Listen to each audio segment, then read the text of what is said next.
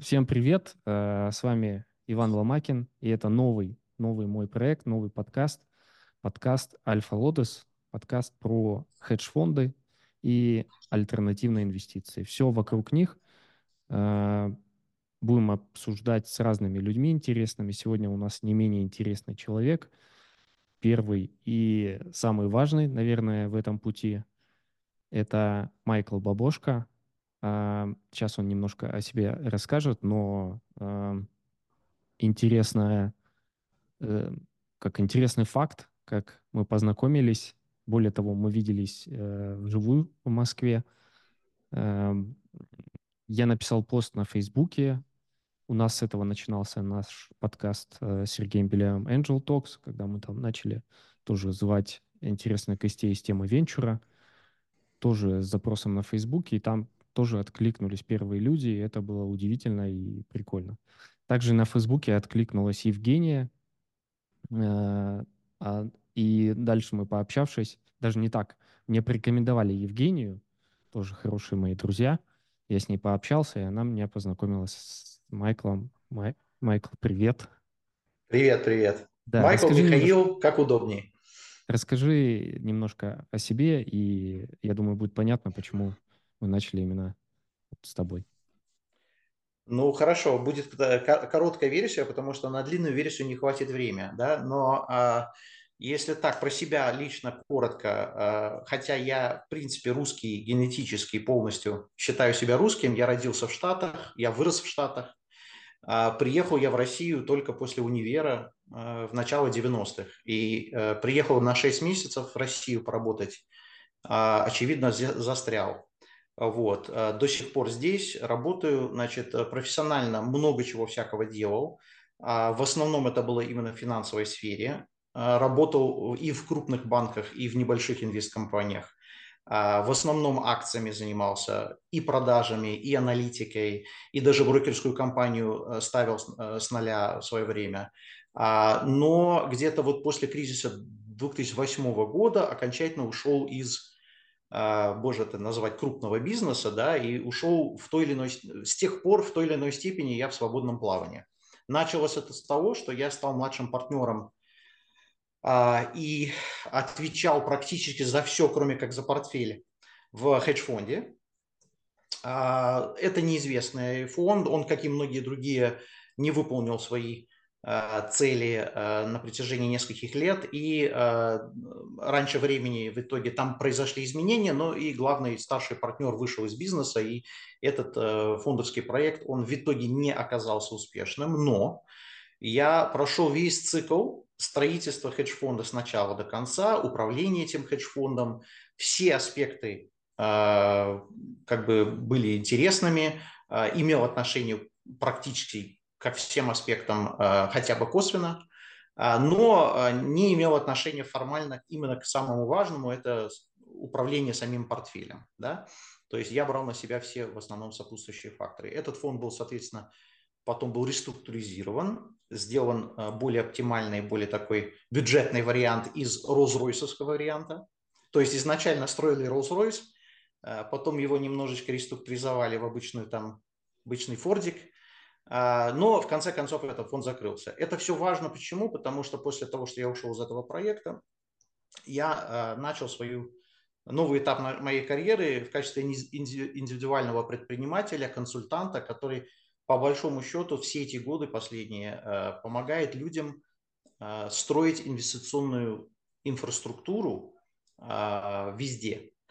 Вот. Значит, тоже имеет место быть определенная консультация с семейным офисом, поскольку часто семейный офис структурируется в том числе через фондовскую конструкцию, поэтому тут э, моя помощь часто могла пригодиться, и так и было.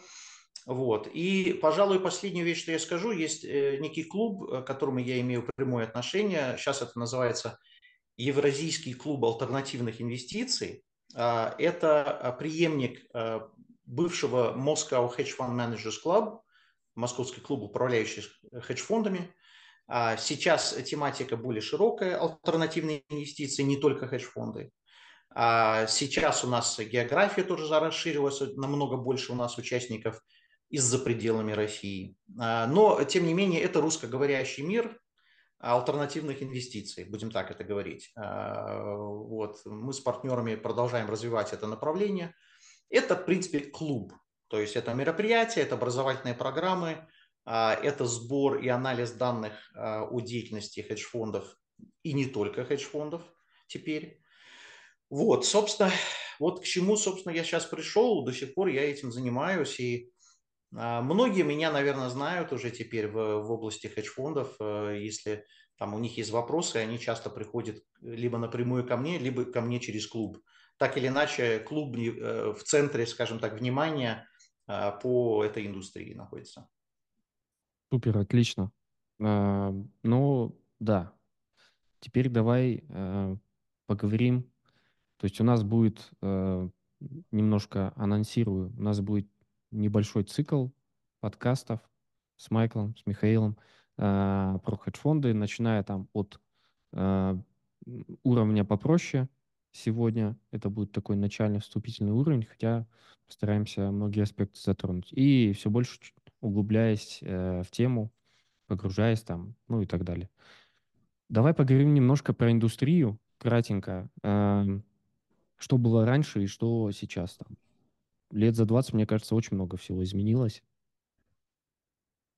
Мы сейчас говорим о большой картине, э, общая, общая вещь, да, значит, ну, давайте начнем с самого простого, э, что такое хедж-фонды, откуда это взялось, да, вот э, был некий Алфред Уинслоу Джонс, который очень давно, в 49 году, считается, был основателем этого термина и, основ... и первым который запустил то, что сейчас мы понимаем под хедж-фонд.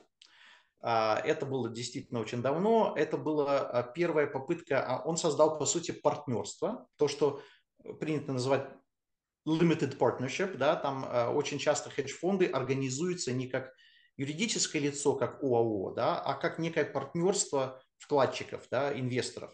И генеральный партнер, управляющий товарищ, по-нашему, да, это а, тот, который управляет портфелем. Остальные, они все как бы пассажиры, да, они э, инвесторы в этом фонде. Так он создал первое партнерство. Стратегия была самая относительно простая для нас сейчас, да, а тогда это оказалось очень сложным. А, это то, что сейчас называется long short equity, да, это а, акции, то есть, да, это и в длинную, и в короткую, это хеджирование, он был одним из первых, который реально использовал плечо. А, и играл и на понижение, да, и в длинную. То есть это был такой классический, фундаментальный long short equity. А, достаточно успешно было, рос достаточно хорошо. Но вот где-то к 80-м годам уже где-то в районе 60 плюс-минус было хедж-фондов признанных. То есть за а, за сколько, за там вот 30 лет, да, будем считать, э, появилось всего лишь там 59 плюс-минус новых фондов, а на сегодняшний день их несколько тысяч. То есть это очень развитая индустрия. А оценки размера индустрии сейчас где-то под 5 триллионов совокупного капитала. А, это очень трудно посчитать точно, потому что есть несколько баз данных, которые собирают информацию у хедж-фондов. И мы вернемся к этому, наверное, с тобой попозже, но факт тот, что это достаточно скрытая индустрия, то есть э, в публичных а, источниках очень мало а, найдешь вообще о хедж-фондах. Поэтому вот это вот не то, что секретность, это не связано с секретностью, это не связано с тем, что кто-то что-то от кого-то скрывает, боже упаси. Это связано с тем, что хедж-фонды исключительно должны быть только для квалифицированных инвесторов, то есть не для розничных инвесторов. И поэтому любое, скажем, открытое публичное распространение информации заведомо считается маркетинг э, в пользу э, розничного инвестора, что является нарушением. Да? То есть, э, соответственно, информация очень скрытая, очень э, дозируется и очень дается эта информация официально только квалифицированным инвесторам после э, того, что ты убедился в том, что твой визави действительно является квалифицированным инвестором.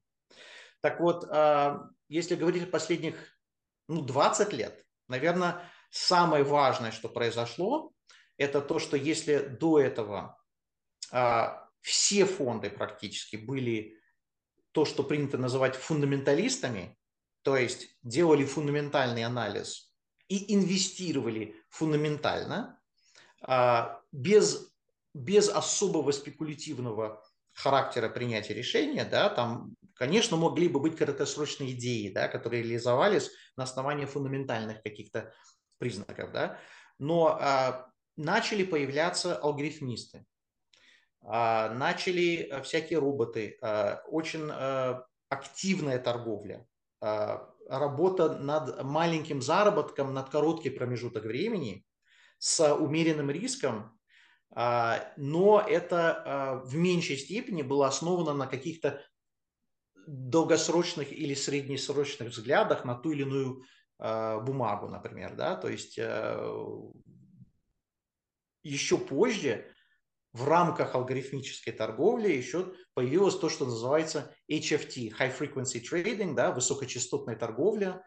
Это стало очень тоже дорого, потому что миллисекунды важны да, кто первым, кто быстрее, а, огромные инвестиции в торговую инфраструктуру, в, в, в определение сигналов, в разработке алгоритмов разных, да, то есть и эта индустрия, она все равно не доминирующая. Вот эта часть хедж-фондовской индустрии, она все равно меньше, чем половины, намного, а, но она стала играть значимую роль.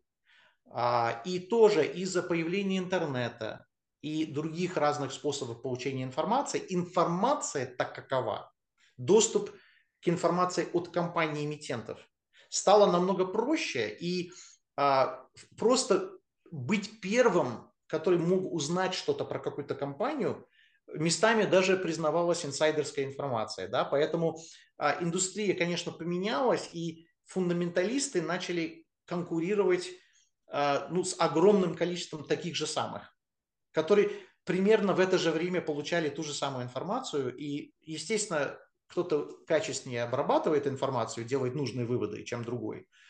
Но э, я думаю, это часть причины, почему появились алгоритмисты, потому что они нашли новый способ за, зарабатывать. Вот. Ну, то есть, если, допустим, говорить о последних 20 лет, я думаю, вот, вот именно вот в появлении алгоритмистов, наверное, это, это одна из самых важных, наверное, вещей. Ну, и наряду с, с тем, что я говорил про доступности к информации. Вот в 70-е, 60-е до интернета а, это была целая задача получить качественную информацию от самих компаний. Вот. И в этом как раз, может быть, и был, а, было и преимущество качественного управляющего, да, там, получить информацию, ее обработать и быстро принять решение, быстрее, чем другие. Да, согласен. Э, если брать глобально, сейчас можно использовать Big Data для анализа там, всевозможных разных э, критериев, характеристик и так далее, вплоть до того, что там как часто, как, ну, какой трафик глобально на commodities в океане, или там да. как э, долго принимают решения в правительстве, как долго у них горит свет, ну и так далее. И это все влияет. Ну, тут, конечно, как ты правильно заметил, важно, как, как аналитики могут обработать эту информацию и использовать ее дальше. Ну, вообще, да, по поводу инсайдер трейдинга, я думаю, это еще вернемся, потому что, допустим, в венчуре это абсолютно скажем так, законно, и э, весь венчурный рынок на этом построен, особенно там поздние стадии, когда более-менее есть ряд критериев или там какие-то инсайдерские слухи, что там компания там через год пойдет на IPO, и там нету такого, что эту информацию нельзя, допустим, использовать или за это какая-то есть э, э, санкция. То есть этого нет. и это там процветает. Ну ладно. Эм, окей, про это поговорили. Ну, это э, я просто сразу, Иван, скажу, что это, наверное, отчасти связано с тем, что когда бумага уже обращается на открытых рынках, эта проблема, она становится более актуальной, потому что она влияет на значительно большее количество участников процесса. Да? Когда у тебя венчурная компания с 10 инвесторами, а, и внутри этих инвесторов кто-то что-то выясняет, это такая маленькая капля в океане а, с точки зрения там инсайдерской, и, и как, то есть ни один пенсионный фонд с огромным портфелем ценных бумаг, на, не, на его жизнь это никак не влияет. Поэтому, наверное, это отчасти с этим связано. Кстати, вот э, по поводу пенсионных фондов и вообще хедж-фондов, э, что последнее время, то есть раньше такого не было, насколько я э, могу знать, вот поправь меня, если я не прав, что раньше хедж-фонды не заходили именно на территорию венчура, а сейчас заходят. То есть сейчас хедж-фонды могут спокойно заходить и в pre-IPO сделки, и в какие-то ранние стадии стартапов. Но это, я думаю, очень сильно зависит от их э, изначальной стратегии, как они там структурированы и так далее. Ну, э, я э, допуск... давайте я внесу все-таки маленькую поправку. А, скорее всего, о чем идет речь. Да? Есть крупная организация, которая управляет несколькими хедж-фондами. Крайне маловероятно, что именно сами хедж-фонды участвуют в pre-IPO сделках. Почему? Потому что хедж-фонд заведомо должен инвестировать в ликвидные инструменты. Ну или хотя бы там второго эшелона, да, то, что в принципе можно при необходимости продать. А хедж-фонды, как правило, не инвестируют в неликвид, уж тем более при IPO, где ты заходишь и, а всякое может быть, да, то есть планы выхода на IPO через 6 месяцев, а вдруг что-то такое произошло, и планы там на 2 года отложились, да, и хедж-фонд не может себе позволить сидеть даже в маленькой позиции два года, которую не может продать в принципе, да.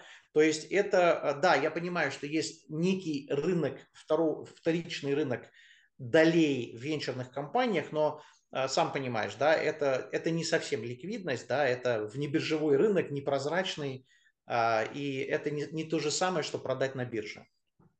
Вот, поэтому тут тоже надо понимать, все-таки хедж-фонды а, могут инвестировать в такие вещи, но они, как правило, в рамках своей инвест-декларации и своих возможностей открывают то, что называется side pocket – а, карман со стороны, где они э, дают опцию инвесторам участвовать или не участвовать в каких-то определенных вещах, как, например, при IPO а, субстратегии, например, да, и инвесторы, если это, конечно, делается правильно, а вовсе не всегда это делается правильно, а, значит, тогда предоставляется опция инвесторам они могут отказаться от неликвидных каких-то затей, да, а те, кто соглашаются, они могут сегрегировать часть своего капитала в этом side pocket, так называемый, да, и этот side pocket, этот второй карман со стороны, инвестируют в какие-то неликвидные вещи, и чаще всего эти инвесторы не могут получить ликвидность из, из этого кармана. То есть они теперь живут там, пока не будет оптимальной оптимальное, а, оптимальное время для выхода из тех неликвидных позиций. И это сегрегируется от основного хедж-фонд портфеля. Да? Как был хедж-фонд со своей стратегией, так и остался. А если кто-то это делает в рамках самого хедж-фонда, а, это гипотетически возможно, но я бы очень много начал вопросы задавать, я был бы крайне осторожен с такой историей, а, потому что, ну, представьте себе, что они 15% портфеля вложили во всякие неликвидные при IPO, и в подавляющем большинстве случаев а, срываются планы по IPO или откладываются на время и так далее, а получает, а вдруг в этот момент происходит большая коррекция на всех рынках, и инвесторы побежали забирать свои деньги из этого хедж-фонда, а ликвидности не хватает. То есть управляющие тогда загнали весь фонд в некий потенциальный тупик. И а, этого допустить ни в коем случае нельзя. Если делать это правильно, значит хедж-фонды это для ликвидного рынка, а венчур это для неликвидного рынка с соответствующими локапами на годы, да, и инвестор тогда отдает свои деньги, понимая, что он их не заберет. А в хедж-фонде, хедж-фонды чаще всего бывают с месячным циклом, где каждый месяц интервальные фонды, они по сути, да, а бывают и еженедельные фонды бывают, да, то есть где даже раз в неделю можно забрать часть или все свои деньги, да. То есть это достаточно типичная история для хедж-фонда, но тогда инструменты в портфеле должны быть достаточно ликвидными. Дальше э, давай обсудим, для кого э, хедж-фонды и, собственно, какие э, хедж-фонды бывают, какие у них стратегии бывают. Наверное, с того, какие. Ну, какие? Смотри, значит, а, конечно, есть очень много разновидностей, очень много всяких нюансов, но если говорить базово, то, а, по сути, есть четыре главные такие категории стратегии хедж-фондов. Первый – это то, что мы уже сегодня обсуждали, это equity hedge называется. Это когда мы в основном занимаемся акциями, мы играем и в длинную, и в короткую. Мы э, работаем с плечом. Мы можем хеджировать наши риски через деривативы и так далее. Да? То есть мы можем защитить капитал, но в целом мы имеем видение на рынок акций. Это может быть глобально, это может быть в рамках какой-то географии, конкретно американские акции или там азиатские акции, да, то есть может быть а, может быть хедж-фонд Long Short Equity Asia, например, да, и это значит, что он азиатским рынком только занимается, только акциями, и играет в длинную и в короткую. Вот это вот классический такой вариант uh, equity hedge. Да? Потом, значит, есть uh, категория вторая, которая называется event driven. Uh, это тогда, когда это может быть не только акции, это может быть а, другие инструменты, облигации и так далее, да, но смысл стратегии в том, что заходы и выходы из портфеля привязаны к каким-то существенным событиям на корпоративном уровне, например, а, зная о том, что будет происходить слияние двух компаний, да, или же кто-то будет выкупать все акции компании с рынка и сделать ее частной, например, да, такое тоже бывает, и а, есть некая возможность заработать над этим, над этим, зная ситуацию и потенциал да, для этого. То есть люди могут играть на корпоративные какие-то вещи. Даже, в принципе, покупка перед дивидендом это очень просто, да, и это делают в, первой, в первом случае, да, в первой э, категории стратегии. Но а, это тоже как бы получается некий ивент, то есть событие, который движет процесс принятия решения. На глобальном уровне это может быть существенные макроэкономические, геополитические события, которые происходят. Да? Там, это, это может быть как, за, как, как заработать на санкции против России. Это может быть тоже некий элемент event-driven, а, где а, такой оппортунизм да, на, связан с какими-то событиями, а не потому, что ты просто считаешь, что это будет хорошая бумага на следующие 20 лет что было бы более свойственно, например, первой категории. Угу. Вот это я, конечно, по-простому. Да? Значит, дальше у нас идет а, еще одна категория, называется, а, значит, а, а, relative value, то, что мы называем, да? относительная стоимость. А, это, как правило, самые, самые консервативные стратегии. Почему? Потому что они играют в некоторой степени как арбитраж. То есть они могут брать одну бумагу в длинную и похожую бумагу в короткую, где общая экспозиция, общий, общий экспозиция может быть одинаковые, да, одна в длинную, одну в короткую. То, что называется маркет-нейтральная позиция, где ты имеешь позицию э, э, длинную и короткую в, в, в одинаковом масштабе, да, естественно, это может пойти против тебя в обе стороны. Ты можешь не угадать по длинной и не угадать по короткой и потерять деньги с обоих сторон, безусловно.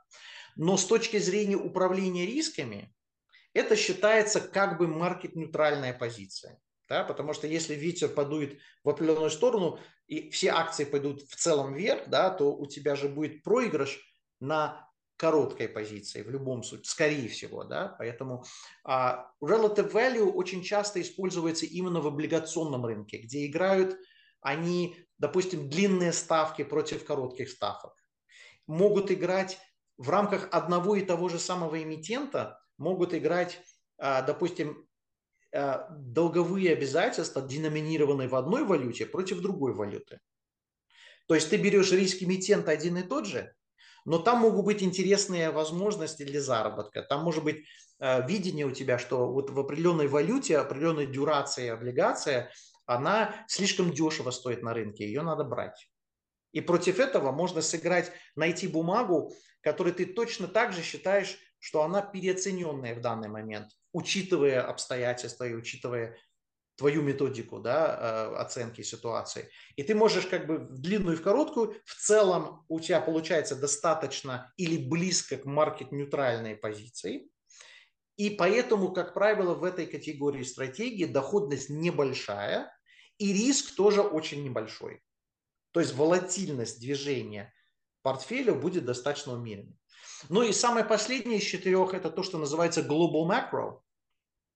Это когда мы играем исключительно на общей большой картине. Мы играем на ставках, мы играем на валютах, мы играем иногда в облигациях, почти никогда не играем на акциях.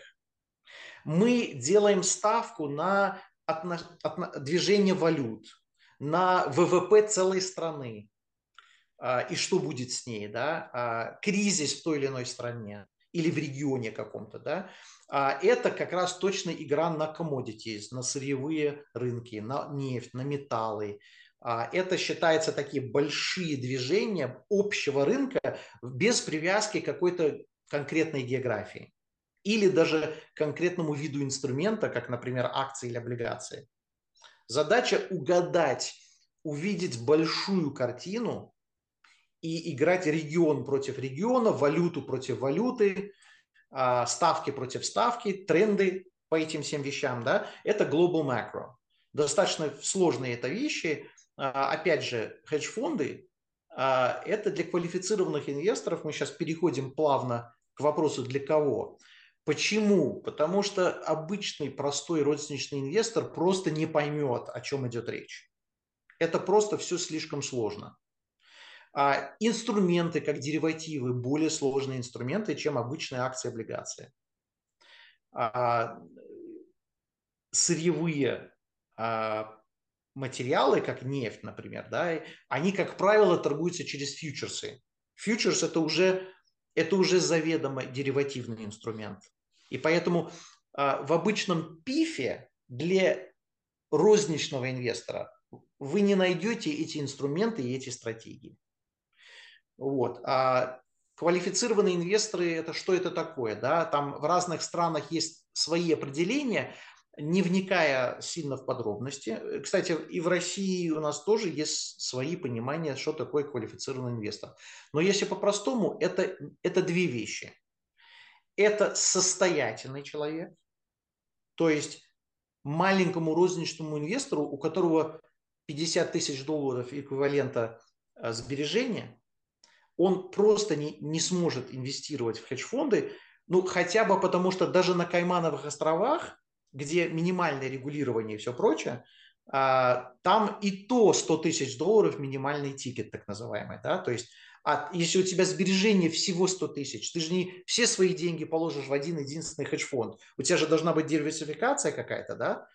А, соответственно, речь не идет а, о, человеке, который имеет там всего лишь 100 тысяч. Там обычно речь идет о 2 миллионов долларов, евро и так далее. А, ликвидного состояния. Ликвидного. То есть мы не считаем дом, которым ты владеешь. Мы считаем ликвидное э, средство. Второй параметр – это знание и понимание.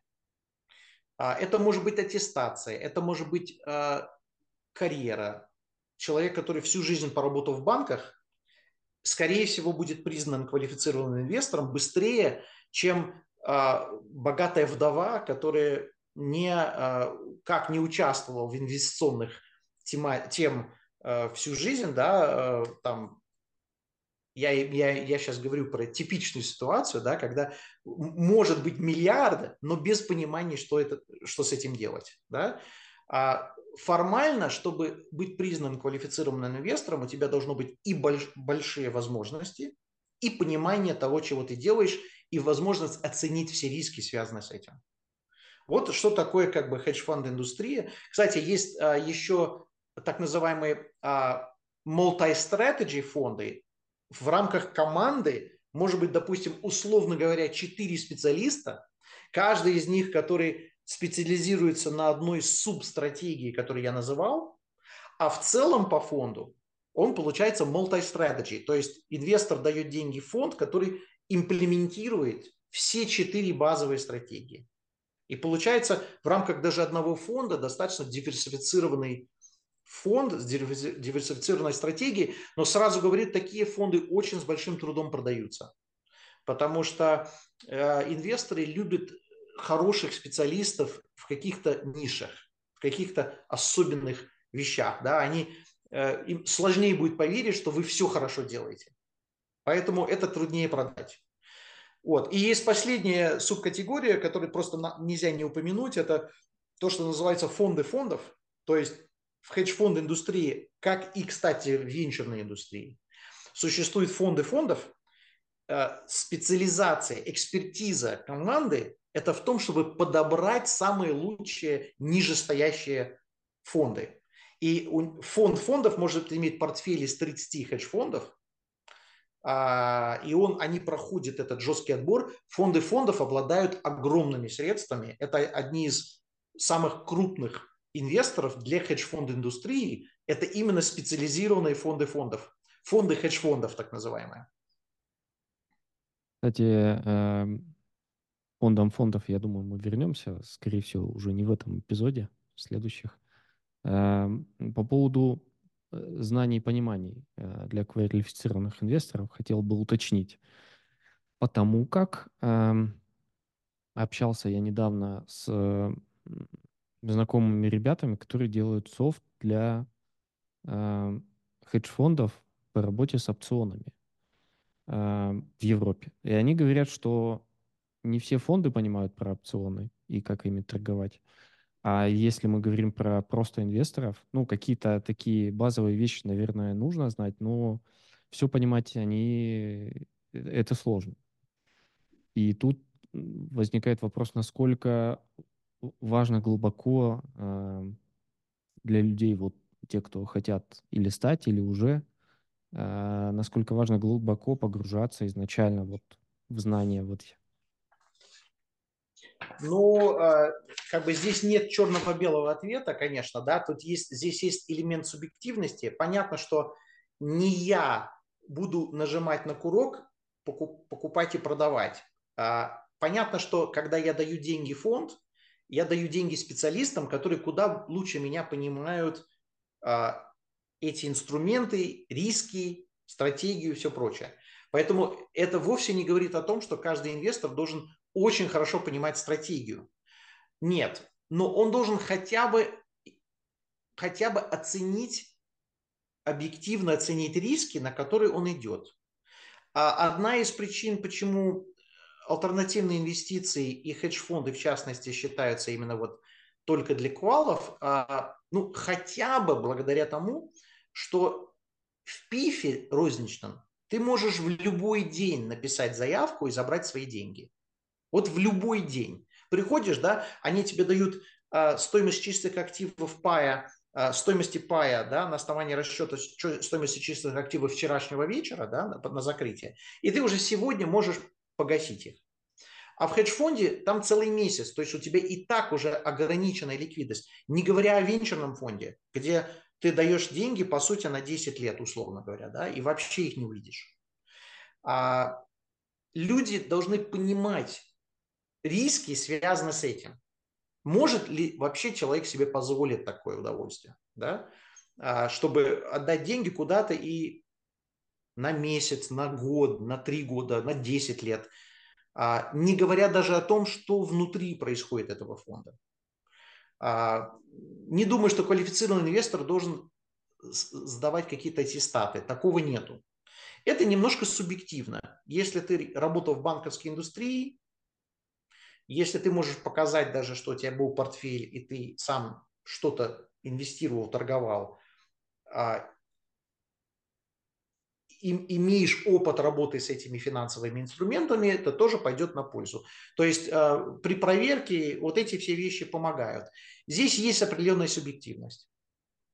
Тут, кстати, важно еще упомянуть и, наверное, раскрыть чуть пошире э, тему инвесторов в хедж-фонды. То есть, когда мы говорим это для квалифицированных инвесторов, мы сильно заужаем это понятие, потому что в хедж-фонды, как я знаю и вы знаете, а многие не знают, инвестируют далеко вот не, в, не только квалифицированные инвесторы, у которых там от 100 тысяч, скажем так. То есть это не чаще всего это не просто физические лица. И более того, а, есть еще целый процесс а, проверки вот этих людей на входе в хедж-фонд. Да. И, и далеко не все могут зайти просто, имея там квалиф... статус квала и 100 тысяч, грубо говоря. Uh, давай в эту сторону пообщаемся. Для кого, ну, кто инвестирует в хедж-фонды и для кого это? Да, значит, давайте вообще, по сути, мы исключаем тогда, ну, практически исключаем физическое лицо. Конечно, физическое лицо со состоянием 50 миллионов долларов может себе позволить миллион долларов положить в какой-нибудь хедж-фонд. И он пройдет, скорее всего, если он хотя бы примерно а, покажет, что он а, понимает, э, куда он идет. Да? Но я думаю, что я не сильно совру, если я скажу, что там 85-90% капитала, которым, которым управляют хедж-фонды, это все-таки юридические лица в той или иной степени. Что это такое? Вот. Это опять семейный офис. Да? Что это такое? Это, конечно, состояние семьи, или человека, но упаковано в юридическую конструкцию. Да? То есть это тоже получается профессиональное юридическое лицо, лицо инвестор. И, конечно, семейный офис без особого труда пройдет вот эту вот простую проверку квалифицированности, будем мы так называть. Вот давай сейчас не будем про Россию. Угу. А, здесь есть свои нюансы. Значит, если говорить глобально, самые крупные хедж-фонд-инвесторы – это все-таки пенсионные фонды и так называемые эндаументы. Эндаумент – это как фонд при университете, например. Да? Там все крупные универы, особенно в Америке, имеют огромные капиталы. А, и они являются очень квалифицированными, очень шустрыми инвесторами с огромным капиталом. А страховые компании тоже инвестируют на Западе в хедж-фонды. Не очень много, может быть до 10% свободных ресурсов. Но опять, страховая компания, она, если по-простому, берет деньги сегодня и прикидывает примерно, сколько денег понадобится в ближайшее будущее на погашение инцидентов, скажем так, да, обязательств по инцидентам. Но 90-95% денег, которые человек отдает в страховую компанию, они не возвращаются, потому что не происходит страховой случай. Да? То есть это достаточно серьезные ресурсы, которые нужны в случае чего. То есть он не может все это отдать в венчурный капитал, безусловно, и никто, никто, никто ему не даст. Но с, в хедж-фонд с месячным интервалом какую-то часть, безусловно, он может отдать. Тем более хедж-фонд – это менее рискованный инструмент, чем ПИФ. Давайте я это еще раз повторю на всякий случай. В теории, не всегда на практике, но в теории хедж-фондовская индустрия – это менее рискованная индустрия, чем пифовская индустрия. Почему? Потому что розничный пиф, как правило, реализует тупую достаточно стратегию, мы покупаем в длинную, да, и мы сидим и ждем чего-то, да, и потом мы удачно продаем. Но если у нас произойдет коррекция на рынке 25% в один год, как это было при кризисных наших годах, ничего не может сделать ПИФ, чтобы защитить инвесторов от такого огромного-огромного потери. То есть весь портфель упадет на те же самые 20. Он, его результат будет очень похож на результат индекса.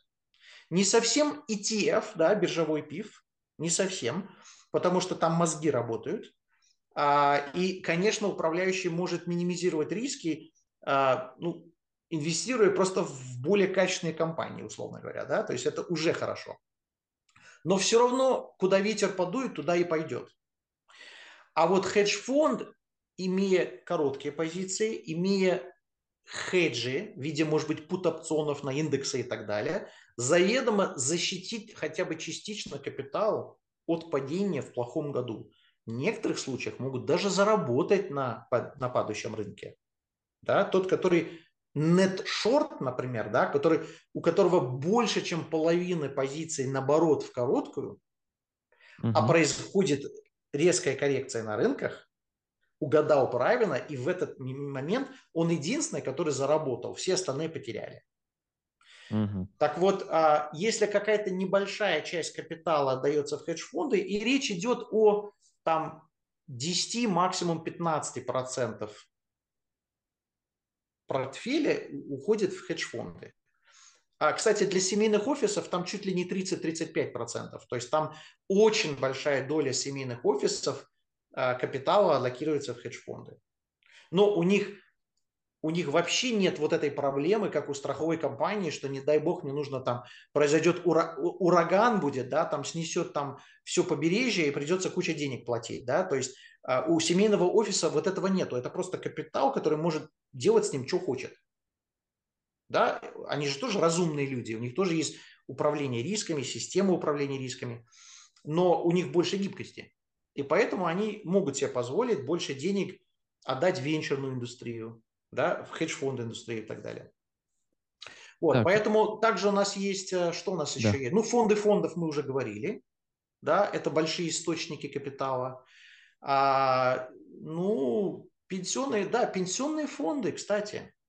Вот пенсионные фонды иногда 15, а даже, может быть, и 20% местами отдают своих денег в хедж-фонды. Да, это всегда диверсифицированные портфели. Да, это с достаточно хорошей ликвидностью, то есть там месяц, еженедельный а, вот интервал да, в фонде. То есть если надо будет, они могут получить свои деньги. А, но они туда идут, потому что они получают умеренную доходность на фоне умеренного риска. Окей. А, ну, вроде всех перечислили, да? А, для кого ну, банки, кто? ну, банки, банки да. А, да, частично банки иногда являются тоже а, инвесторами в хедж-фонды, но в меньшей степени, да. Там, а, что мы сказали, да, фонд, нет, в принципе, все. Мы все, мы в принципе, ну, бывает, ну, есть категория инвестсоветники, но что такое инвестсоветник? Это, это инвестсоветник, который не, не обладает капиталом клиента, он а, обычно не является, а, не на его инфраструктуре капитал клиента, капитал у клиента, и он ему советует, во что инвестировать. Угу. Можно считать, что он, у него есть большое влияние на клиента. Он может сказать, вам обязательно нужно быть в этом хедж-фонде. Да? И э, клиент, скорее всего, там согласится и будет куплены эти там, доля, допустим, в каком-нибудь хедж-фонде. Но а, формально клиент это то физлицо или юридическое лицо, да, которое, а, которому советовал, что делать инвестсоветник. Есть схемы, при которой это под именем инвестсоветника эта инвестиция совершается, да, там мы начинаем уходить в немножко серую территорию, да. Это одна из причин, почему статистически очень сложно следить за этой индустрией, потому что а, даже тот же фонд фондов, да, а, это в некоторой степени дублирование, дублирующий учет. То есть деньги ушли сначала в фонд фондов, оттуда ушли в хедж-фонд. И по идее нужно занетить вот эти цифры, чтобы понять размер хедж-фондовской индустрии. Потому что фонд фондов это а, фонд хедж-фондов это всего лишь посредник, угу. по большому счету, да. И нельзя его капитал считать дважды. Правильно? То есть надо его вычесть. И вот это все э, нужно делать, чтобы правильно понять размер индустрии. Так, ну давай тогда перейдем э, к тому, э, к, собственно, структуре, как э, и где фонды принято регистрировать. И очень важный момент, э, какие попутно нужны там всякие помощники, посредники и так далее, чтобы Подрядчики, все... да, понятно, Да, да. подрядчики. Потому что это, судя по всему, не просто важная, а неотъемлемая часть э, этого Да, всего да, процесса. все верно. Ну, смотрите, а хедж-фонд, ну, во-первых, наверное, это очевидно, но я все-таки это скажу. Это нерегулированный или очень малорегулированный продукт. То есть, как правило, хедж-фонд, как правило, хедж-фонд регистрируется в юрисдикции, где нет жесткого регулирования, а чаще всего даже безналоговые режимы, как на островах, например, да, все знают про Каймановые острова. Да, Каймановые острова – это номер один. Вот если взять Каймановые острова и штат Делауэр, это в рамках Америки есть такой безналоговый штат, который называется Делауэр. Так в некоторой степени это офшор внутри, внутри аншора, да, то есть это, э, это офшор в Америке. То есть если их взять вместе, то там более 60% всех мировых хедж-фондов зарегистрированы в этих двух юрисдикциях. А сам фонд не платит никакие налоги. Пайщик, инвестор, на тот доход, полученный от инвестиций в хедж-фонд, платит налоги. Он сам отвечает за свои налоговые обязательства. Но сам фонд не облагается никаким корпоративным налогом. Это не акционерное общество, да, которое осуществляет деятельность и там, ежегодно там, э, отчитывается перед своими акционерами, как это принято делать, да, и, и, и платит налог на прибыль. Такого нету. Есть несколько еще юрисдикций. Вот в Европе есть две юрисдикции для хедж-фондов, которые очень популярные. Это Люксембург и Ирландия, в первую очередь. А, так исторически сложилось, что это оптимальные юрисдикции, где европейцам удобно инвестировать в эти юрисдикции. Там законодательство под это подточено, там очень много всяких вариантов, там все гибко, там все очень профессионально. Да, там дорого, но это как бы признанные юрисдикции. И есть огромное количество мелких других юрисдикций, которые можно иногда там услышать, да, там Гернзи, остров Гернзи или Джерси, там Мальта, там Маврикия последнее время, кстати, популярная тема, да, Гонконг, Сингапур. Для азиатского э, рынка Гонконг, Гонконг и Сингапур – это те юрисдикции, которые чаще всего используются. Это что касается юрисдикции. Кстати, не забывать надо, что есть фонд, и есть еще управляющая компания, которая управляет фондом. Так управляющая компания может или может не быть в той же юрисдикции зарегистрирована. Не обязательно. Но чаще всего это Кайманский фонд с Кайманской управляющей компанией, да, например. Вот. Теперь, что касается подрядчиков. Давайте пройдемся по подрядчикам. Кто работает на хедж-фонд? Кто зарабатывает на взаимодействии с хедж-фондом? кто позволяет хедж-фонду существовать а, и в отсутствии жесткого регулирования, кто играет в некоторую роль квазирегулятора, который, ну, как минимум, сводит до минимума а, возможности для мошенничества со стороны управляющей команды. Ведь инвесторы дают деньги в фонд, где нет регулятора жесткого, да, а они же тоже боятся, что а, управляющие жулики. И такое, конечно, может быть. И такое и бывает. Но на самом деле это большая редкость. Почему? Потому что есть подрядчики, которые, которые осуществляют определенный контроль. Они тоже боятся за свою репутацию. И если уже не взяли на обслуживание хедж-фонд, они не хотят оказаться в ситуации, что они будут ходить по судам да, и Э, в качестве даже свидетеля. Они, им это не надо. Поэтому у них есть тоже свои процессы и процедуры. Давайте начнем с простого. Юристы, естественно, юристы пишут документы, регистрируют юридические лица, да, там помогают со всеми сопутствующими вопросами. А, без юристов никак. А, значит, а дальше у нас, как правило, есть аудитор, который раз в год проводит аудит финансовой отчетности фонда. Да? Это тоже некий элемент контроля, потому что хорошие э, аудиторы, они же проверяют достаточно досконально все операции, которые проводились фондом на протяжении отчетного периода. Да, это постфактум, Если были какие-то мошеннические операции или какие-то ошибки, то они выяснятся только год спустя. Но есть возможность это исправить. Пожалуй, э, самый важный, а, ну, раз уж мы говорили э, про аудитора, тогда нельзя не сказать про администратора. У каждого хедж-фонда есть, в России это при, при, принято называть спецдеп. Это похожие функции, не совсем те же, но это бухгалтер на аутсорсе. Это та организация, которая видит все операции, которые фонд осуществляет, которая ведет бухгалтерскую отчетность фонда, которая считает стоимость чистых активов и стоимость пая. И там есть еще и сопутствующие функции по а, приему а, инвесторов, по а, принятию заявок на выход инвесторов, обработка этих заявок. И он же, этот администратор, ведет реестр инвесторов. То есть это как депозитарий в том смысле, что э, ведет реестр акционеров, будем их так называть, э, нашего хедж-фонда. Да? Ну и как, как мы можем не говорить про прайм-брокера? Да? Прайм-брокер это может быть самый важный подрядчик, потому что это что такое прайм-брокер? Да? Брокер, просто брокер, это тот, который просто дает тебе доступ к рынку и дает тебе возможность на биржах осуществлять твои сделки.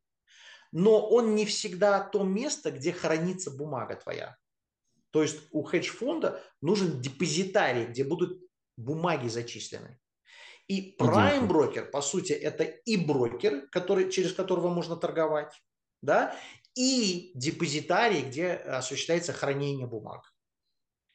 Почему это важно для хедж-фонда? Потому что какой-нибудь Goldman Sachs, который обладает триллионами а, позиций ценных бумаг у себя в депозитарии, может для своих клиентов очень много всего сделать. Мне нужно с вами, а, условно говоря, мы хотим купить в длинную ExxonMobil, да, а в короткую мы хотим сыграть на Chevron, например, две нефтяные компании. Чтобы я в короткую сыграл сыграл на понижение по шеврону, мне же нужно откуда-то взять эту бумагу в репо. Мне нужно на прокат взять эту бумагу за определенное вознаграждение прайм-брокеру, который мне предоставит чужую бумагу. Я эту бумагу беру, я ее продаю на рынке в короткую, то есть у меня на самом деле обязательство ее выкупить. Я жду, через три месяца бумагу упала, я ее откупаю на рынке задешево, возвращаю своему прайм-брокеру, оплачиваю ему вознаграждение, да, и разницу я зарабатываю. Вот наличие прайм-брокера позволяет быстро и эффективно открывать короткие позиции. Если мне нужны какие-то внебиржевые опционы для, страхов... для страховки портфеля, для того, чтобы захеджировать часть своего портфеля, я могу обратиться к моему прайм-брокеру и получить разные интересные решения. Да? Они могут продать решения. Да, они берут за это хорошие деньги. А, они молодцы. Но а, как управляющему хедж-фонда, которому нужна максимальная гибкость, а, и, может быть, нестандартизированный какой-то продукт. То есть, допустим, какие-нибудь биржевые опционы мне не подходят в данный момент. Мне нужно что-то с другой какой-то дюрацией, с другим определенным каким-то страйком. Если для тех, которые немножко разбираются в опционах, да, то это можно сделать через внебиржевые опционы. И один из вариантов – это обратиться к своему же прайм-брокеру, который позволяет все это делать. Все это не делают обычные розничные пифы. Им это все не нужно. Да, они просто покупают бумагу и сидят на ней. Вот. Так что, а, ну, там мелкие другие подрядчики я даже не буду упоминать, да, но это вот основа, это, наверное, все-таки после того, что юристы сделали свою работу, это администратор, это прайм-брокер и это аудитор. Вот это самые главные такие. И они стоят денег, конечно, и инвесторы за это платят, потому что стоимость их услуг изымается из самого фонда, снижая таким образом немножечко доходность фонда. Ну вот и стоит, стоит упомянуть, что э, это не просто так пошел, заключил договор. Это с той стороны тоже должно быть как бы, согласие с, с вами работать, потому да. что э, как правильно ты заметил, что они не хотят быть в, в ситуации, когда они начали взаимодействовать, сотрудничать, а оказалось, что это какие-то мошенники и все. Да, Иван, и ты напомнил э, о том, что э, я хотел еще одну важную вещь все-таки подчеркнуть. Мы начали с того, что есть некие надзорные, некие надзорные функции со стороны вот этих вот подрядчиков. То смотрите, у прайм-брокера, у которого наш портфель, они ознакомлены с инвестиционной нашей декларацией. Они подписались на обслуживание нас, а, и мы пообещали соблюдать эту инвест-декларацию. Это им важно, чтобы их риск-менеджмент системы могли мониторить нашу деятельность. Но тоже, если мы нарушили инвест-декларацию, то это, это достаточно быстро станет явно. Да? Prime Broker это тоже увидит. У них же системы сразу определяют, что, ребята, а вы вообще, вы же фонд акций, зачем вы облигацию купили? Я, я очень как бы простую ситуацию. Да? Администратор, который в конце дня ну и уж как минимум в конце месяца, когда будет обрабатывать целый месяц данных, чтобы посчитать стоимость чистых активов, он заметит точно, что были куплены облигации вместо акций. И он тоже поднимет этот вопрос. Да? И в конце года, конечно, это увидит аудитор, и э, тут, тут ничего такого особо криминального нету, бывают банальные какие-то ошибки или какие-то вещи, да, но по-хорошему никаких нарушений инвест-декларации не должны быть. И никто не хочет иметь дело с управляющими, которые нарушают инвест-декларацию. Кстати, я хотел еще заметить, что, ну, насколько я знаю, администратор и аудитор это может быть одна компания. Это нет, правильно? принципиально нет? нет. Вот как раз, как раз аудитор проверяет бухгалтерскую отчетность третьей организации. Mm-hmm. По крайней мере, так правильно было бы.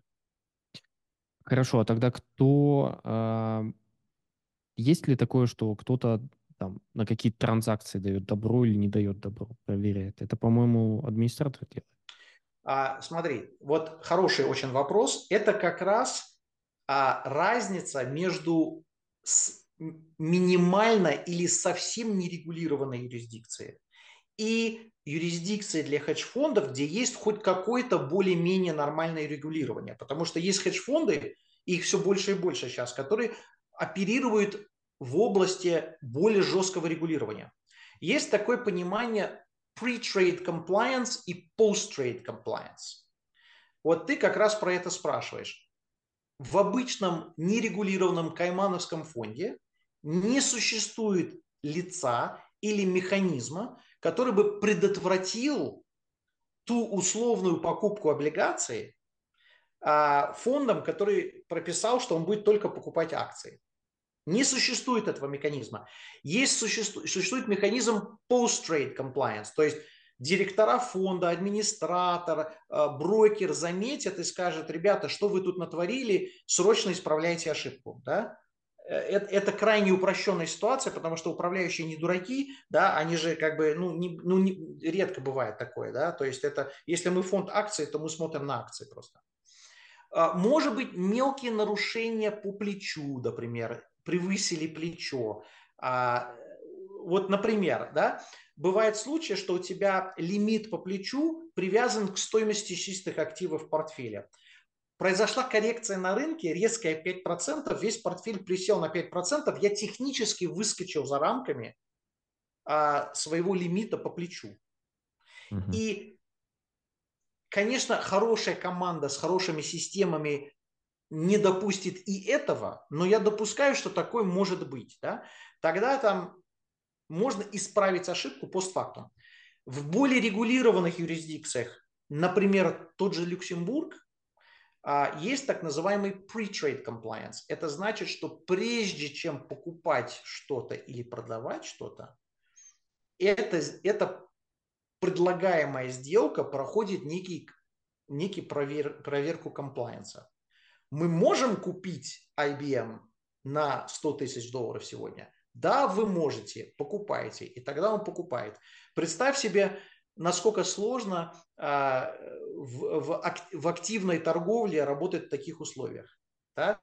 Самые лучшие результаты хедж-фондов, а, как правило, в нерегулированных юрисдикциях как раз из-за этого. Потому что пока ты получил разрешение, хотя она может быть налажена достаточно хорошо, вся эта система, да, пока ты получишь добро, а там кто-то ушел на обед, или там, не знаю, и там уже все, уже рынок ушел, понимаешь? То есть, если ты, ты вынужден действовать быстро, то а, это может реально тебе завязать руки. С другой стороны, это более жесткий надзор. Вот ошибка, про которую я говорил, где мы типа случайно купили не то, что должны были, оно практически невозможно во втором случае. То есть инвестор защищен больше, но цену, которую он заплатит за это, это будет худшая доходность, я тебе уверяю. Ну, почти во всех случаях. Это, это, вот та цена, которая оплачивается, да, это вот, вот этот надзор приводит к меньшей доходности, потому что нельзя быстро реагировать. Прозвучало правильное слово, триггерное слово, доходность. Давай про нее поговорим. Какая Давай. доходность э, у хедж-фондов насколько я помню, ты даже немножко подготовился по этому поводу с цифрами. Знаешь, а, я, может быть, у меня все пока в порядке с памятью, но а, я специально действительно некоторые цифры подготовил. Уверен был, что ты меня спросишь по доходности. вот. Это очень интересный вопрос, потому что, как ты правильно заметил, э, по хедж-фондам в целом мало информации. И просто если даже начать гуглить там, ну, какими капиталами обладают или какую доходность и так далее. Этого почти ничего нет там. Какие-то, может быть, там топ-10 хедж-фондов приблизительно показывают, что там 150 миллиардов там и так далее. И все, а ну, информации нет. Ну да, и э, ты, кстати, я очень рад, что ты задал этот вопрос по, по совершенно другой причине. То есть я прокомментирую по поводу доходности, да, но э, хочу э, сказать очень важную вещь. А хедж-фонд – это не инструмент для получения сверхдоходности. Можно я это повторю еще раз? Хедж-фонды не инструменты для получения сверхдоходности. А даже, может быть, наоборот. А хедж-фонд в классическом своем предназначении, да, это защитить от потери. В первую очередь. Это защитить капитал клиента а не принести ему сверхдоходность. Учитывая, что хедж-фонд работает с плечом, на растущем рынке он, конечно, может заработать больше, чем индекс.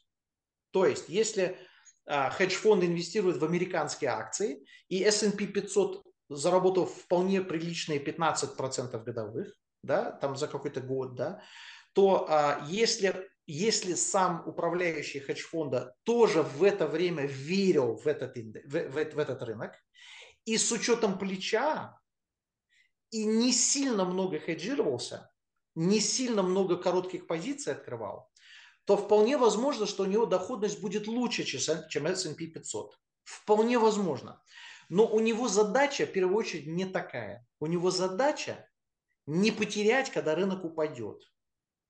И его задача дать доходность, умеренную, надежную доходность при меньшем риске. А под риск в нашем хедж-фондовском мире мы подразумеваем волатильность. Есть математический, математический способ посчитать условный риск, который на себя берет фонд, когда он работает. Да? Это волатильность его результата. Фонд, который дергается влево, вправо, вверх, вниз, вверх, вниз, но достигает определенную цель, да, и второй фонд, который достигает ту же самую цель, но не дергается вверх и вниз, а делает это плавно, намного более интересный продукт для профессионального инвестора, как, например, хедж-фонд, потому что у них в своей отчетности то вверх, то вниз, то вверх, то вниз. Правильно? Они же купили этот хедж-фонд. У них дергаются результаты самого инвестора. Даже многие инвесторы готовы даже немножко доходности пожертвовать ради того, чтобы быть, быть более гладкий результат. Менее волатильный, то бишь менее рискованный. Поэтому хедж-фонд индустрия, она стремится к тому, чтобы приносить хороший, умеренный результат при меньшем риске. Вот хотите, вот просто на, я всегда этот пример использую, чтобы людям было понятно, да. Вот при всех его достоинствах и при всей нашей любви, например, к нашему российскому фондовому рынку, наш российский фондовый рынок с точки зрения статистического анализа, это один из самых ужасных рынков на свете. Вот взять последние 10 лет, десятилетняя совокупная годовая, среднегодовая доходность РТС индекса примерно ноль. Ну, там угу. маленький плюс. Да? Угу. Волатильность, среднегодовая волатильность движения индекса РТС за эти же 10 лет, если память не изменяет, между 20 и 25 процентов годовых. Есть такое понимание, и мы сегодня не будем эту тему покрывать, есть такая вещь, называется Sharp, а, коэффициент Sharp. Это соотношение доходности и риска. И желательно, чтобы это было примерно единичка или более. То есть волатильность должна быть примерно равна доходности, не более того. Или, mm-hmm. если перевернуть, доходность должна быть хотя бы на уровне волатильности, чтобы имело смысл. Так, другими словами, чтобы инвестиции в российский РТС-индекс было оправдано, оно должно давать 20-25% годовых доходности. А она дает ноль по факту. И э, другими словами, не имеет смысла инвестировать в российский фондовый рынок. Как бы мы его ни любили, он просто не оправдывает свое существование с точки зрения соотношения риска доходности. Да, были отдельные периоды в истории, когда РТС-индекс рос на 100%, безусловно. Никогда это не делается на, на коротких периодах времени. Надо всегда смотреть на вещи растянуты во времени, да, ну, ну, ну хотя бы 10 лет надо смотреть. А, давай Цифры. все-таки по доходности. Или да. ты хотел что-то спросить? Не-не, я хотел к цифрам, да, как раз. Вот смотрите, я прямо подготовил, значит, смотрите, насчет а, наличия информации. В публичных источниках, конечно, ты правильно сказал, не найдем много информации. Есть несколько хороших источников. Самый передовой из них называется HFR, Hedge Fund Research. Это организация, которая собирает практически со всех хедж-фондов, ну почти все хедж-фонды хотят туда сдавать свои данные, чтобы они обрабатывались и чтобы инвесторы заказывали информацию по ним, анализировали ее и потом приходили как потенциальные инвесторы. Поэтому хедж-фонды добровольно сдают свою официальную статистическую информацию, в том числе по результатам деятельности, да, и обрабатывая всю эту информацию на много тысяч хедж-фондов, вот эта организация создает целый ряд индексов. Самый такой простой, который в некоторой степени смешной, а, у них называется а, HFR, Fund Weighted Composite Index. Это средняя температура по больнице. В некоторой степени это бессмысленная цифра, потому что там и акции, и облигации, и деривативы, и commodities, и, и long short, и relative value. То есть там все возможные стратегии. То есть так же, как и со средней температурой в больнице, это не очень полезная статистика. Здесь это максимум дает некий барометр вообще о здоровье индустрии в целом, хотя бы по доходности и по волатильности. Так вот, а, давай посмотрим. За последние 12 месяцев доходность этого общего индекса 4,6%, за 36 месяцев 5,6% годовых и за, за 5 лет в среднем 5,7% годовых. Это значит, что вся хедж-фонд индустрия в среднем дает 5-6% годовых доходность. Это не сверхдоходность. Но у нее и риск в районе 5-6% тоже. И получается, что вот этот коэффициент Шарп как раз единичка, и, э, скажем так, это оправданный риск, оправданная доходность. А, event-driven, давай посмотрим. Event-driven как субкатегория, да? 3,3% а, за год, 7% за 3 года, 4,6% за 5 лет. А, Global Macro, вот последний, который я рассказывал, да, минус 2,3% за последний год, кстати, 7,2% за 3 года в среднем и 5,5%, 5,5% за 5 лет. Вот, вот эти 5-7%, но в случае последних 12 месяцев Global Macro принес отрицательную доходность.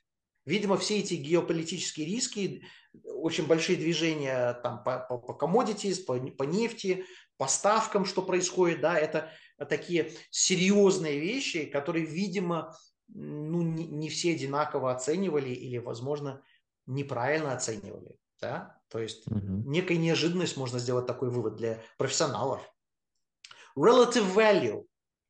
А, 5,4% за год, 5,3% за 3 года, 4% за 5 лет. Очень гладенько. То есть как раз, как и, мож, как и следовало ожидать, relative value, умеренный риск, маленькая доходность, но стабильная доходность. Вот этот, этот, эта субкатегория хедж-фондов дает чуть меньше доходность средней, но очень-очень стабильно. Да?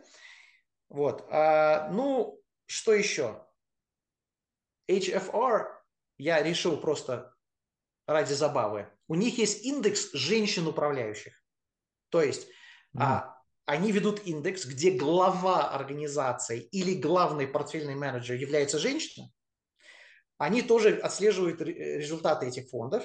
И просто для сравнения, значит, за год 5,9%, вполне прилично, кстати, за, за 3 года 2,8% плюс, и за 5 а, лет 4,5%. То есть может быть, кто-то из инвесторов хочет инвестировать только в хедж-фонды, э, которые, где управляющие женщины.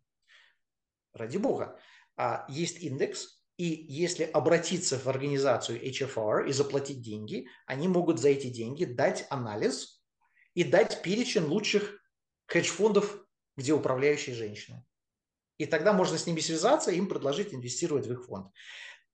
У HFR есть порядка 60 разных индексов. То есть там уже внутри этих крупных категорий там огромное количество нюансов. Да? Есть там фармацевтические там, э, индексы, есть индексы нефтегаза, есть э, региональные, там, Восточная Европа, Азия. То есть можно, они обрабатывают вот эту всю информацию, несколько тысяч опять фондов, и ее всю собирают по категориям. Так что еще раз, вы услышали от меня 3-7% за год, три года, там, пять лет. А если смотреть 10-15 лет назад, доходности были выше. Скажу сразу, да. С чем это может быть связано? А, думаю, что это связано с тем, что просто намного больше мозгов начинает на этом рынке работать и очень жесткая конкуренция между ними. А, это может быть отчасти связано с появлением алгоритмической торговли где возможности зайти в какие-то вещи закрываются достаточно быстро, да, а фонд, который даже фундаменталист, который заметил, что точка входа сегодня хорошая для чего-то, он просто не успевает, да, тем более, если у него pre-trade compliance, и пока он подождал, чтобы ему дали добро на покупку, там уже алгоритмисты залезли в эту дырку и закрыли, возможно, да, там, и он, ему придется покупать подороже эту бумагу. Хотя он, как фундаменталист, все равно верит в эту бумагу на долгий срок. Просто точка входа для него может быть там на 1, 2, 3 процента, может быть хуже, чем он хотел. И вопрос, зайдет ли он или нет, или откажется вдруг от нее, да, это тоже вопрос, э, как они будут себя как они будут действовать. Очень интересно по поводу цифр, э, что макро фонды могли настолько ошибиться. Это же, как правильно заметили, это профессионалы, не да, да. Опыта. именно за 12 месяцев э, на данный момент Global Macro из всех цифр, которые я назначил, это единственная отрицательная цифра. На 3, на 1, 3 и 5 лет диапазоны все 5, ну, включая 5, включая женщин, а, скажем, субкатегории, да, самый плохой результат на данный момент это Global Macro. Но э, я, может быть, не, менее удивлен, чем ты. А почему ну, скажу так, я не удивлен, почему, потому что, ну, согласитесь, что произошло за последний год или полтора года, ну, ну нет, нет такого аналитика, который мог бы предсказать всю цепочку а, событий, которые произошло, начиная от там, украинской истории, да, там, до того, что произошло с американскими ставками, а, до, до тех разрывов в отношениях по поставкам нефти и газа а, и все, что с этим связано. То есть вот, вот домино, эффект домино, который произошел, ну, я, например, не виню никого в том, что они не угадали. Потому что мало того, что ты должен был угадать, что это в принципе произойдет, ты должен был еще угадать, как себя поведут все по санкциям, да, там, по трубопроводу, загадка, не загадка, да, там, кто это сделал, да, а, как себя поведут а, всякие Турции, Казахстаны, там, которые пытаются на заборе сидеть, да, там, по, это же важное событие сейчас, которое происходит, но оно, оно, кстати, не единственное, у нас еще и Тайвань с китайцами, да, там тоже источник определенного стресса, и что там произойдет, и какие, какой, какая будет цепочка по домино, эффекту так называемый, это неблагодарное дело предсказывать такие вещи. Поэтому, наверное, Global Macro, который быстро реагирует и активно торгует, сработал лучше, чем тот Global Macro, который немножечко более медленно и фундаментально мыслит. Есть и такие, и такие, кстати. Это интересно, понял. Ну, я думаю, э, вот более углубленный взгляд э, на все эти вещи мы оставим на следующие эпизоды. А для начала, мне кажется, мега достаточно. Я бы хотел, кстати, еще э, не то, что просто подсветить э, тот факт, что э, озвученная доходность, к, точнее, из озвученной доходности вытекает, как правило, э, участники хедж-фондов. Те, кто, кому вот эти маленькие, но максимально безрисковые э, проценты подходят лучше, чем там какая-то сверхдоходность или венчурная доходность и так далее. Да. И, соответственно, чаще всего, как мы уже озвучили, это не для физлиц, а скорее для юрлиц история, да. которые там инвестируют часть от своего портфеля, а не далеко не весь. Совершенно верно. Совершенно верно. И а, я думаю, даже наши русские инвесторы, а, вот с ними, может быть, тяжелее всего, потому что они настолько вот у них просто в генетике сидит вот вот риск, с которым они всю жизнь живут, с разными рисками, да, там повышенными уровнями риска, и они естественным образом, наверное, в обмен на это требуют более высокую доходность, чтобы компенсировать те риски, которые они ощущают, да, или они думают, что они ощущают. И крайне тяжело даже, даже более-менее знающих профессиональных русских инвесторов – а, склонять э, в сторону хедж-фондов не так легко, потому что первый вопрос обычно задается, какая у тебя доходность? А профессиональный инвестор, он не этот вопрос задает. Он задает немножко другой вопрос. А, он спрашивает про риски, про волатильность. И он спрашивает про нишевость. То есть, что вы мне даете, в какую вы мне нишу впускаете, которую я не могу получить в другом месте. Может быть, это специализирующийся на Среднюю Азию, хотя там особо ры- ликвидных рынков нету, да, но как бы, ну, был бы какой-нибудь фонд, который инвестирует только в Среднюю Азию, может быть, это интересная история. Вот, вот инвестор именно вот это ищет сейчас, да, и ты, ты к нему приходишь с хорошим продуктом. Но э, нам, конечно, русским в широком смысле, русскоговорящим, и, и тем, те, те хедж-фонды, которые имеют отношение к русским, а, очень тяжело разговаривать с русскими деньгами, именно потому что чаще всего первый вопрос, а, у тебя только, у тебя всего лишь, у тебя всего лишь 10% доходность, зачем ты мне, мне нужен? Вот, тем более сейчас пойдешь, ну, сейчас в долларах, доллары вообще никому сейчас не нужны, но было, был период времени, когда можно было на депозит долларовый в России положить деньги и получать какую-то там доходность, да? Если доходность хедж-фонда такая же, зачем действительно это надо? Казалось бы, да? Да. Вот. Ну, тяжело, конечно. Вот. Тяжело. Э, ладно, я думаю, можно подытоживать, а дальше на следующих эпизодах рассматривать, ну, как минимум, чуть пристальнее стратегии игроков на рынке, какие сейчас есть, остались, и, в принципе, интересно мне было бы поговорить, почему э, многие игроки уходят или там, замораживаются, как сейчас очень многие из-за всех этих событий, опять-таки, там, многие структуры на тех же Кайманах, они просто зависли и все. Правильно? Есть да. такое? Да, да. да. Да, и э, вполне возможно, что будет даже интереснее поговорить там с реальными управляющими по разным видам стратегии, которые могут куда более грамотно, чем я, э, рассказать именно по э, вопросам, связанным с, с стратегиями, их реализации, препятствия к, к успеху, да, там, а, мы можем поговорить о, о маркетинге, о привлечении инвесторов как отдельная тема. Это очень серьезная проблема, это очень тяжело делать. И Э, совершенно отдельный разговор. Так что вот как, какой будет интерес, в какое направление двигаться, мы можем обсудить.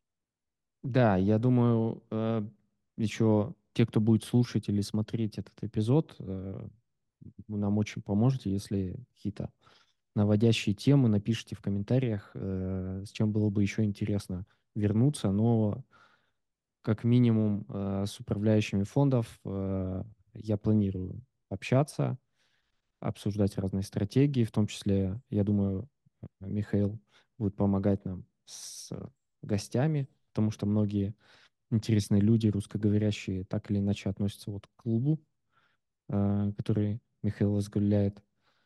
Ну и дальше будем развивать эту тему. Да, да, до сих пор, кстати, даже несмотря на то, что многие события произошли за, за, последние полтора года, тем не менее, подавляющее большинство в кавычках русские хедж-фонды, будем говорить русскоговорящие управляющие фондов, а, все равно поддерживают нас и связь с нами поддерживают, и мы по-прежнему мониторим их э, успехи а, и так далее. Поэтому будем продолжать. А еще у вас какое-то мероприятие вот скоро будет? Или не у вас? А, вот нет, вот с этим мероприятием а, есть одно маленькое мероприятие, которое чисто по инфраструктуре, там а, про, про Маврикию будем обсуждать. И должно было быть еще одно мероприятие, которое будет все-таки перенесено на, а, на весну. К сожалению, там было принято решение перенести. Поэтому, да, живое мероприятие у нас только одно ближайшее будущее, и оно такое кульварное для там, обсуждения Маврикии как альтернативная юрисдикция для структурирования фондов. Кстати, вот мы Крым не упомянули. Ой, Крым. Что я говорил? Кипр. Крым. Кипр не упомянули. Хотя там, э, насколько я знаю, э, есть тоже хедж-фонды. Есть, есть. Но, Это... есть, но честно скажу, мое профессиональное мнение, это одна из последних юрисдикций среди возможных, которые бы я рассмотрел. Другой вопрос, что когда русскоязычные выходцы из России, будем это так называть, а, как бы обосновались в определенной юрисдикции, то, конечно, удобно попытаться там что-то сделать. Да? Тем более Кипр традиционно всегда был дружественный по отношению к России. Сейчас немножко ситуация изменилась, но тем не менее. Но вот с точки зрения именно структурирования и запуска фондов, и в первую очередь отсутствие практически качественных подрядчиков на Кипре. А, я не рекомендую Кипр. Я, я люблю Кипр, я там был много раз, я с удовольствием туда поеду отдыхать.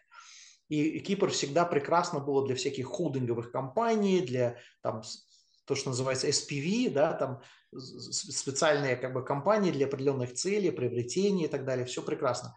А фондовский бизнес, он все-таки специфичный, он требует большого внимания, знания, опыта, компетенции, систем а, и так далее, что, к сожалению, на Кипре немного. Понял, окей. Э, хорошо, ну тогда э, давайте заканчивать. Благодарю, Михаил, что нашел время, выбрал пообщаться и рассказал много интересного. Я думаю, как минимум как минимум еще один эпизод мы сделаем, а может и, и два, а, чтобы как-то углубиться. Маркетинг очень интересная тема, потому что об этом не просто ничего нет, вообще какая-то черная дыра в эту сторону.